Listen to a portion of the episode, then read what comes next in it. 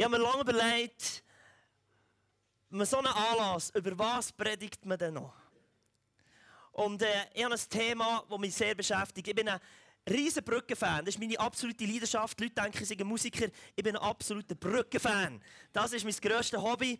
Wenn ich reise, immer Brücken anschauen. Ich habe euch eine Brücke mitgebracht, eine ganz interessante. Das ist die sogenannte neue Choluteca, Choluteca Brücke. Die liegt in Honduras und etwas ist ein bisschen komisch. Wie ihr könnt sehen, die Brücke liegt ganz schief in der Landschaft. Und zwar hat es 1998 hat's einen grossen Sturm gegeben, Hurricane Mitch, der da durch die ganze Gegend gefegt ist. Er hat alle Brücken in der ganzen Gegend umgelegt. Ausser eben die Choluteca Brücke.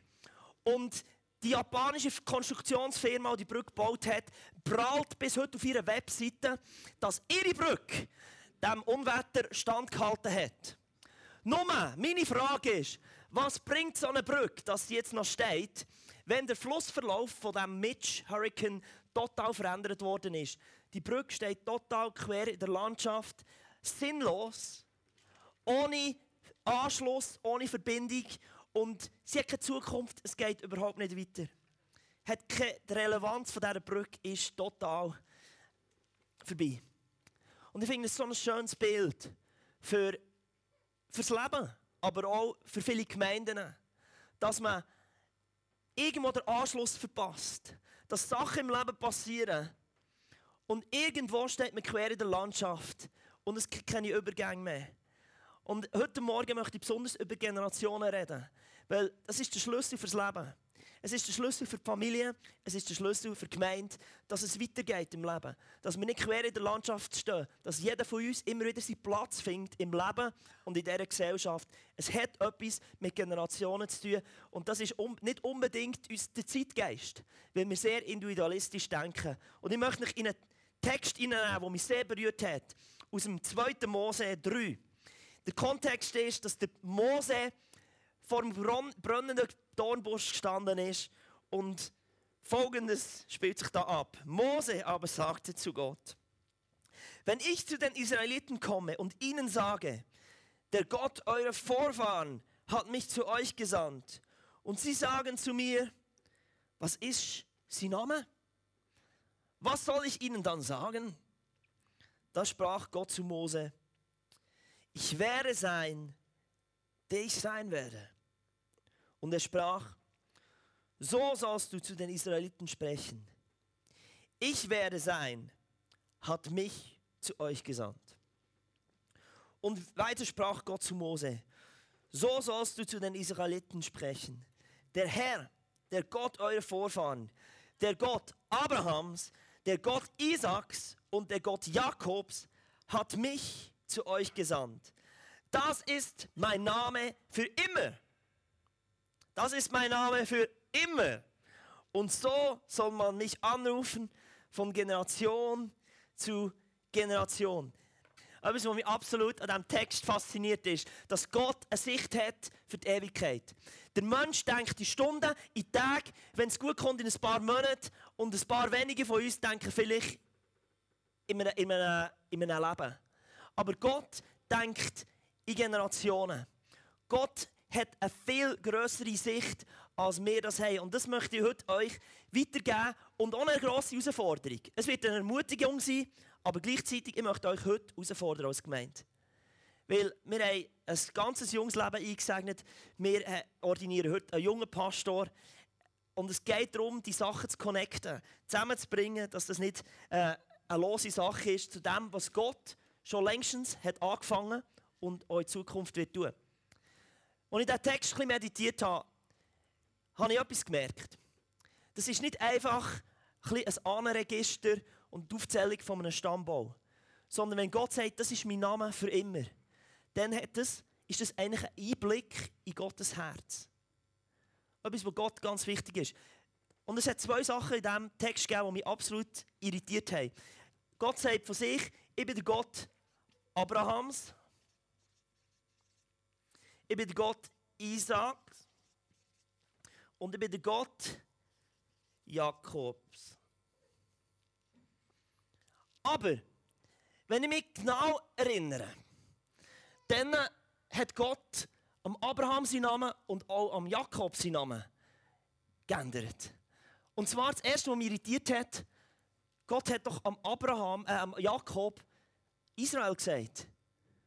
Vielleicht könnt ihr euch daran erinnern, die Szene, er hat mit Gott gekämpft, der Jakob, und dann sagt Gott zu ihm, du hast mit Menschen und mit Gott gekämpft. Und von heute an, von heute an, und das ist ein paar Kapitel vor dem Text, den ich jetzt gerade gelesen habe, von heute an sollst du Israel heißen.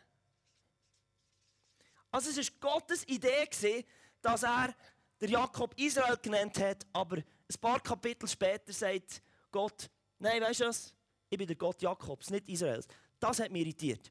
Und das Zweite, was mich irritiert an diesem Text ist, der Abraham, wo er gestorben ist.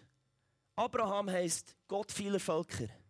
Ja, als er gestorben ist, hat er genau zwei Söhne gehabt. Also noch nicht ganz Gott vieler Völker, sondern eigentlich war er Abraham. Das war sein erster Name. Abraham, was erhobener Vater heisst. Und in dem drin ist mir etwas aufgefallen, wie Gott denkt und wie Gott will, dass wir als Gemeinde, als Generationen, als Familie unterwegs sind und etwas von Gottes Herz und Gottes Weitsicht für sein Reich, für den Plan für die Menschheit verkörpern. Der Titel dieser Predigt lautet: Wir sind die Sandwich-Generation. Das ist ein Wort, das ich kreiert habe, das gibt es gar nicht. Vielleicht einige von euch haben schon gehört, Sandwich-Kind. Wer ist ein Sandwich-Kind? Von drei Kindern, das mittlere Kind? Mein Beileid.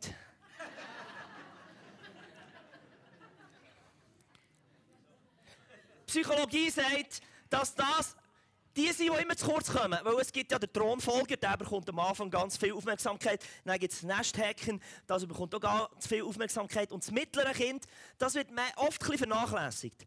Zum Glück hat man aber herausgefunden, dass die mittleren Kinder eigentlich am Schluss die erfolgreichsten sind, weil sie gelernt haben zu kämpfen. Also auch wieder ähm, Gratulation. Aber meine Beobachtung ist, in der Kirche, grundsätzlich, wir sind alle eine Sandwich-Generation. Vor uns hat es eine Generation und nach uns hat es eine Generation. Und wenn ich heute von der Sandwich-Generation rede, und das ist für mich der Isaac zwischendrin, dann rede ich von dir. Wenn ich von der älteren Generation rede heute, bist du. Weil vor dir hat es sicher eine Generation. Wenn ich heute von der jüngeren Generation rede, dann bist auch noch du. Weil über dir hat es auch noch eine Generation. Als ich das Jahr 37 geworden an meinem Geburtstag, das Erste, was mein Sohn gesagt hat, am Morgen früh, er hat nicht gesagt Gratulation, er hat gesagt, Schade, Daddy, dass du jetzt so alt bist. In seinen Augen bin ich ein alter Hase. Drei Monate später bin ich in London an einer Konferenz. Nach der Konferenz sind wir noch ins Pub gegangen. Und da habe ich tatsächlich im Eingang vom Pub meine Idee zeigen, weil sie mir nicht geglaubt haben, dass ich 21 bin. Halleluja!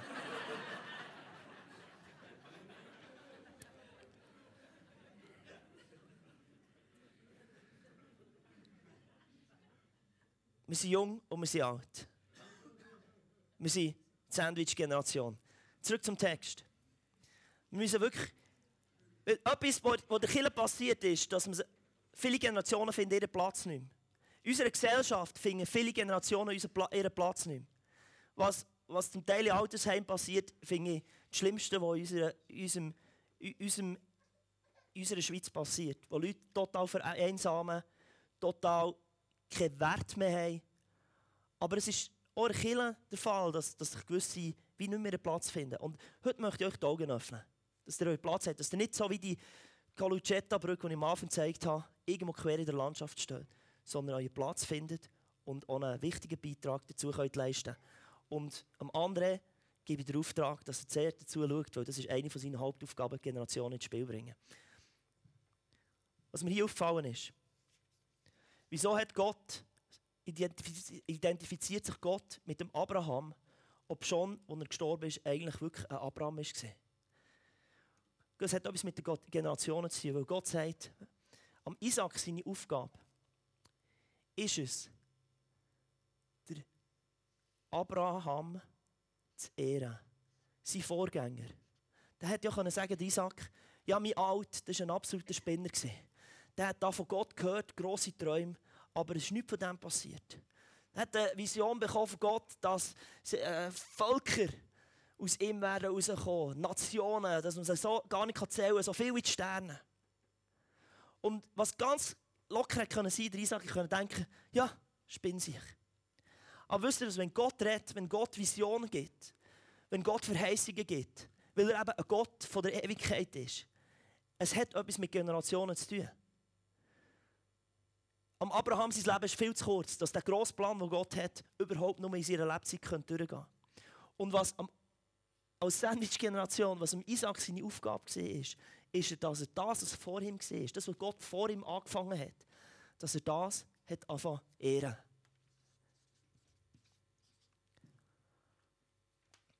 Und Gott hat gesagt, in meiner Sicht ist es ein Abraham, weil es geht mit der nächsten Generation weiter. Und dass das passiert, hat der Isaac eine Brücke schlagen und sein Vater ehren, die vordere Generation. Dann, was als nächstes ist, wie geht es dann weiter? Als Sandwich-Generation hat der Isaac die Aufgabe gehabt, der Jakob zu segnen. Wieso nicht der Israel? Wieso sagt Gott, ich bin nicht der Gott vom Abraham, vom Isaac und vom Israel? Weil du hast nicht ein Israel von Anfang an. Der Jakob, der Name heisst Fersenhalter, Betrüger, wo schon, als er von, aufgewachsen ist, also von ganz Anfang von, von Geburt, ist er, ähm, hat er die Fersen von seinem Bruder im Esau gehabt. Und er hat irgendwo selber sich noch nicht gefunden. Und das Schöne in diesem Bild ist eigentlich, dass es heisst, okay, die Sandwich-Generation, wir, wir sind die Sandwich-Generation, für die nächste Generation. Wir müssen die nächste Generation segnen, auch wenn sie noch Jakob sind, auch wenn sie noch nicht ganz fertig sind, auch wenn sie noch nicht in der Bestimmung laufen, wo Gott für sie hat, auch wenn sie noch ein bisschen quer in der Landschaft stehen, auch wenn sie noch nicht genau so sind, wie, wie man es eigentlich wünschte. Aber die Aufgabe, dass das in Israel kann werden kann, ist, dass diese Generation segnet. Unser Auftrag ist, zu ehren und zu segnen. Dass die Kirche weitergeht, dass die Kirche nicht so quer in der Landschaft steht. Wir müssen die junge Generation segnen. Wir müssen die Generation über uns ehren, dass das weitergehen kann. Wir müssen Brücken bauen. Ich habe euch einfach jetzt noch ein paar Bilder gezeigt.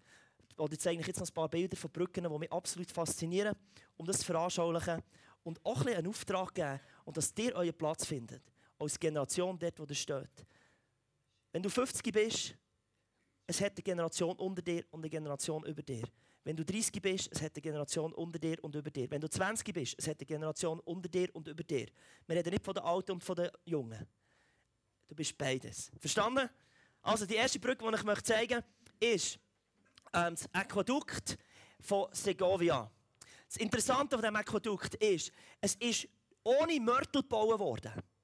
Die Römer haben das gebaut, es ist das älteste zivile Bauwerk in Spanien. Es ist 98 nach Christus gebaut worden. Aus Granitblöcken. Einfach aufeinander ähm, gestellt, ohne Mörtel. Es hat für 60 Generationen Wasser transportiert aus den Bergen 17 Kilometer von Segovia entfernt. Segovia ist eine runde Stunde von Madrid entfernt. Und irgendwann ist die Denkmalpfleger gekommen und haben gesagt, man muss etwas machen, man muss das Aquädukt für die nächste Generation oder für die nächste Generation erhalten. Man muss schützen und das in verdienten Ruhestand setzen. Was sie gemacht haben, sie haben Röhren gebaut und das Wasser umgeleitet, dass es nicht mehr über das Aquädukt geflossen ist.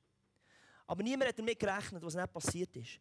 In einer weniger kurzen Zeit hat der Stein bröckeln.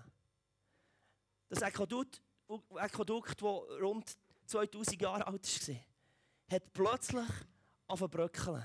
Weil das kühlende Wasser nicht mehr über die Steine geflossen ist und die Sonne von Spanien hat die Steine plötzlich zu Sand gemacht. Und ich finde das so ein fantastisches Bild.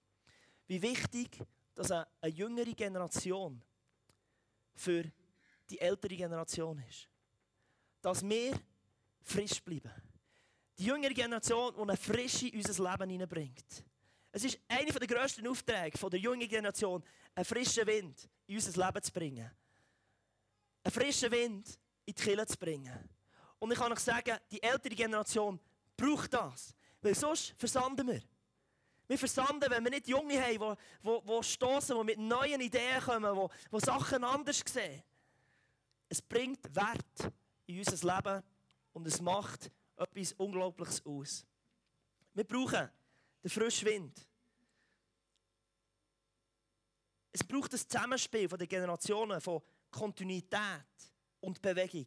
Es braucht das Zusammenspiel von Bewährtem und Frische. Es braucht ähm, das Zusammenspiel von Standhaftem und Lebendigem. Wir als Bewegung Plus sind momentan gerade am Werte neu zu formulieren. Und ein Wert, den wir haben, wird ganz provokativ sein. Und der heißt: Wir werden jünger. Und es ist ein provokatives, ein provokatives Statement, weil alle von uns werden einfach älter. Du musst nichts dafür tun. Aber wenn Kirche relevant bleiben wenn wir relevant bleiben müssen wir etwas ganz Aktives tun, dass wir immer wieder an diesem Frischen ausgesetzt sind. Dass wir Raum schaffen und das zulassen, dass über uns das frische Wasser kommt. Das Zweite, was ich euch zeigen möchte, die zweite Brücke, da habe ich für ein Video. Das kannst du einfach abspielen und ich es kommentieren. Das hat keinen Ton. Das ist eine Brücke in Peru. Es ist die älteste Inka-Brücke, ehrlich gesagt noch die einzige Inka-Brücke, die es gibt. Und die wird aus Ichugras hergestellt. Über 700 Dorfbewohner die die einisch im Jahr erneuern. Die wird jedes Jahr neu bauen. Und das ist eine riesige Sache. Das Verfahren, wie die hergestellt wird, ist mittlerweile UNO, UNESCO Weltkulturerbe. Und äh, wir sehen, da, die Männer sind da am Seil ziehen. Man muss über die Brücke nachher laufen können. Und es ist ein riesiges Volksfest, das einmal im Jahr gefeiert wird. Und über die letzten 500 Jahre hat man das Jahr für Jahr weitergegeben. Also man hat das von Generation zu Generation weitergegeben, wie das läuft. Und ähm, es ist ein unglaublich verbindendes Element. Und die Brücke ist lebenswichtig. Dass die Jungen auch in die weiteren Dörfer gehen dass sie in die Schule gehen können, dass sie Handel betreiben können. Ganz interessante Geschichte. Und was für ein schönes Bild, wie etwas weitergegeben wird von der älteren Generation an die jüngere Generation. Und die jüngere Generation, die würde stecken bleiben. Die würde nicht weiterkommen im Leben, wenn hier nicht die ältere Generation wäre, würde etwas weitergeben. Im Psalm 78 steht wunderbar geschrieben, was wir gehört und erfahren haben und was uns unsere Väter uns erzählt haben, das wollen wir auch unseren Kindern nicht vorenthalten. Denen, die nach uns kommen, wollen wir von den großartigen Taten des Herrn erzählen, von seiner Macht und den Wunden, die er vollbracht hat. Und dann ein bisschen später heißt, die Männer vom Stamm Ephraim, gut gerüstete Bogenschützen, sind am entscheidenden Kampftag zurückgewichen. Sie hielten sich nicht an Gottes Bund, den er mit seinem Volk geschlossen hatte. Sie weigerten sich, sein Gesetz zu befolgen. Seine großartigen Taten vergaßen sie. Auch die Wunde, die er sie erleben ließ. Dabei hatte er vor den Augen ihrer Vorfahren Wunder vollbracht. Liebe Leute, mehr als die ältere Generation haben wirklich den Auftrag, dass die nächste Generation etwas von dem mitbekommt, was wir erlebt haben. Das schlimmste Telefongespräch, das ich je hatte, hatte ich mit 23 gehabt. Ein Anruf von meiner Schwester. Meine Schwester, Anfangs 20, hatte eine Glaubenskrise. Und sie hat gesagt, Dan, nein, sie sagt mir Daniel. Nur sie sagt mir Daniel. Und meine Eltern. In meiner Gemeinde hat es niemanden, wo ich sehe, dass es sich lohnt, den Glauben zu leben für die nächsten 20 Jahre. Wieso sollte ich heute diesen Lebensweg einschlagen? Das war für mich das schlimmste Telefongespräch, das ich je hatte. Die hat nichts sehen, dass es sich lohnt, dran zu bleiben im Glauben. Gleichzeitig war es das beste Telefongespräch, weil es hat mir eine Vision gegeben. Wo ich gesagt habe, nein, ich möchte eine Kirche bauen. Ich möchte selber ein Leben leben, wo die nächste Generation sagt, wow, das ist es wert. Und diesen Glauben möchte ich auch haben. Und diesen Weg möchte ich auch einschlagen. Und es lohnt sich. Und ich möchte euch als Kirche und ich möchte dich, André, als Gemeindeleiter und euch als lokaler Vorstand wirklich, ich möchte euch einen Auftrag geben. Wenn wir als Gemeinde relevant sein in dieser Gesellschaft, wenn wir sehen dass das Reich Gottes durch uns in die Welt kommt, wenn wir sehen dass, dass etwas weitergeht und wenn wir auch sehen dass, dass in der Kirche nicht Zuschauer hat, sondern Leute, die gewertschätzt werden für das, was sie sind, dann müssen wir generationell denken. Das Wort gibt es nicht, aber ich habe es erfunden. Generationell denken. Wie kann die ältere, ähm, die ältere, wir als Ältere, wie können wir als ältere Generation immer wieder die Jüngere segnen? Raum schaffen. Segnen heisst Raum schaffen. Geben. Auch finanziell. Es heisst ermutigen. Es heisst unterstützen. Und gleichzeitig, wie können wir als jüngere Generation immer wieder die Ältere ehren? Wie können wir von, von ihnen, was können wir von ihnen lernen? Was können wir von ihnen übernehmen, dass es weitergeht? Das ist ein Geheimnis. Ich möchte euch noch eine Brücke aus, das ist nicht die nächste Brücke auf der Slide, ich möchte euch noch eine Brücke zeigen aus Venedig. Hast du die? Es ist einfach eine Brücke von Venedig. Venedig hat 391 Brücken. Niemand kennt den Namen von dieser Brücke. Es ist nicht die Rialto-Brücke. Es ist einfach eine von vielen. Aber das Unglaubliche an Venedig ist, du kannst einen ganzen Tag durch die Lagunenstadt laufen, ohne dass je ein Fuß nass wird. Hier hat ein Mensch nach dem anderen ein Brückli gebaut. Über Generationen. Jede Generation kämpft wieder ihre Kämpfe. Jede Generation muss wieder Sachen überwinden. Aber es baut ein Zeugnis. Es, es bahnt einen Weg für die Nächsten, die sagen, wow, ich habe mit, ich habe mit, mit dem gekämpft. Wow, aber wir haben das können überwinden. Wisst ihr, die, die Generation hat die, gekämpft, die gleichen Kämpfe. Ehe ist immer noch nichts Einfaches. Es ist etwas Wunderschönes. Aber wenn sie hören von einer Generation vorher, wir haben genau gleich gekämpft.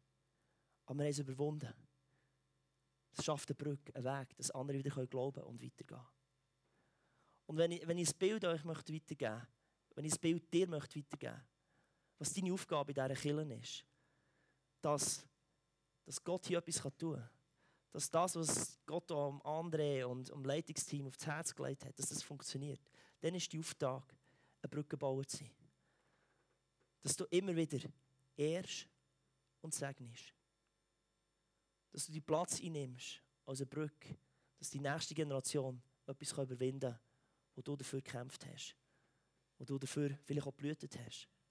Aber dass es bei denen schneller geht, dass sie nicht, dass sie ihre eigenen Brücken müssen und nicht nochmal dort anfangen, wo die schon gekämpft haben. Ich möchte euch zum Schluss noch segnen, bevor wir in diesen Ordinationsteil gehen. Und gleichzeitig möchte ich euch herausfordern. Zieh dich nicht zurück. Du bist wichtig. Normalerweise so in Gemeindesettings um die 50 herum wissen viele, viele nicht mehr genau, wo ihr Platz ist in der Kirche. Ich möchte dir sagen, du bist wichtig. Zieh dich nicht zurück. Deine Aufgabe ist es, zu segnen, aber auch noch zu ehren.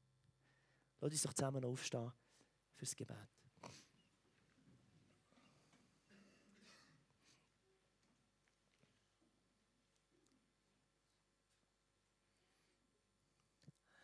Herr, ich möchte dir danken für die Gemeinde hier. Und ich möchte dir danken, was du angefangen hast. Und ich möchte dir danken, dass wir heute Teil von deiner Geschichte sind. Ich möchte dir danken, dass du etwas angefangen hast, wo du auch willst, zu Ende bringen. Und ich möchte danken, dass, dass wir hier in diesem Ort alle Generationen vertreten haben, was auch keine Selbstverständlichkeit mehr ist. Aber ich möchte danken, dass das Zusammenspiel passieren darf, wo wir einander beschenken, wo wir einander ehren, wo wir einander segnen, wo wir einander freisetzen. Und Herr, möglich machen, dass deine Pläne, die eben über Generationen ausgehen, dass die hier im Berner Oberland wirklich dürfen sich ausentfalten und ausdehnen. Herr, ich danken für, für die Leitung hier, für die Gemeinsleitung. Danke, dass sie Sicht haben für die Geschichten, die du willst, über, über Generationen vollbringen. Und ich möchte danken für jedes Einzelne an diesem Ort. Herr, dass sie eine Sicht dürfen haben, wie wichtig dass ihr Beitrag ist. Wie wichtig auch ihre Grosszügigkeit gegenüber der nächsten Generation ist. Wie wichtig ihr Respekt gegenüber der vorderen Generation ist. Nur dir danken, dass du aus dem aus, dieser Haltung heraus Sachen entstehen, wovon wir nur träumen können. Sachen lässt entstehen, die ein riesiges Geschenk für die Welt ist. Sei gesegnet. Amen.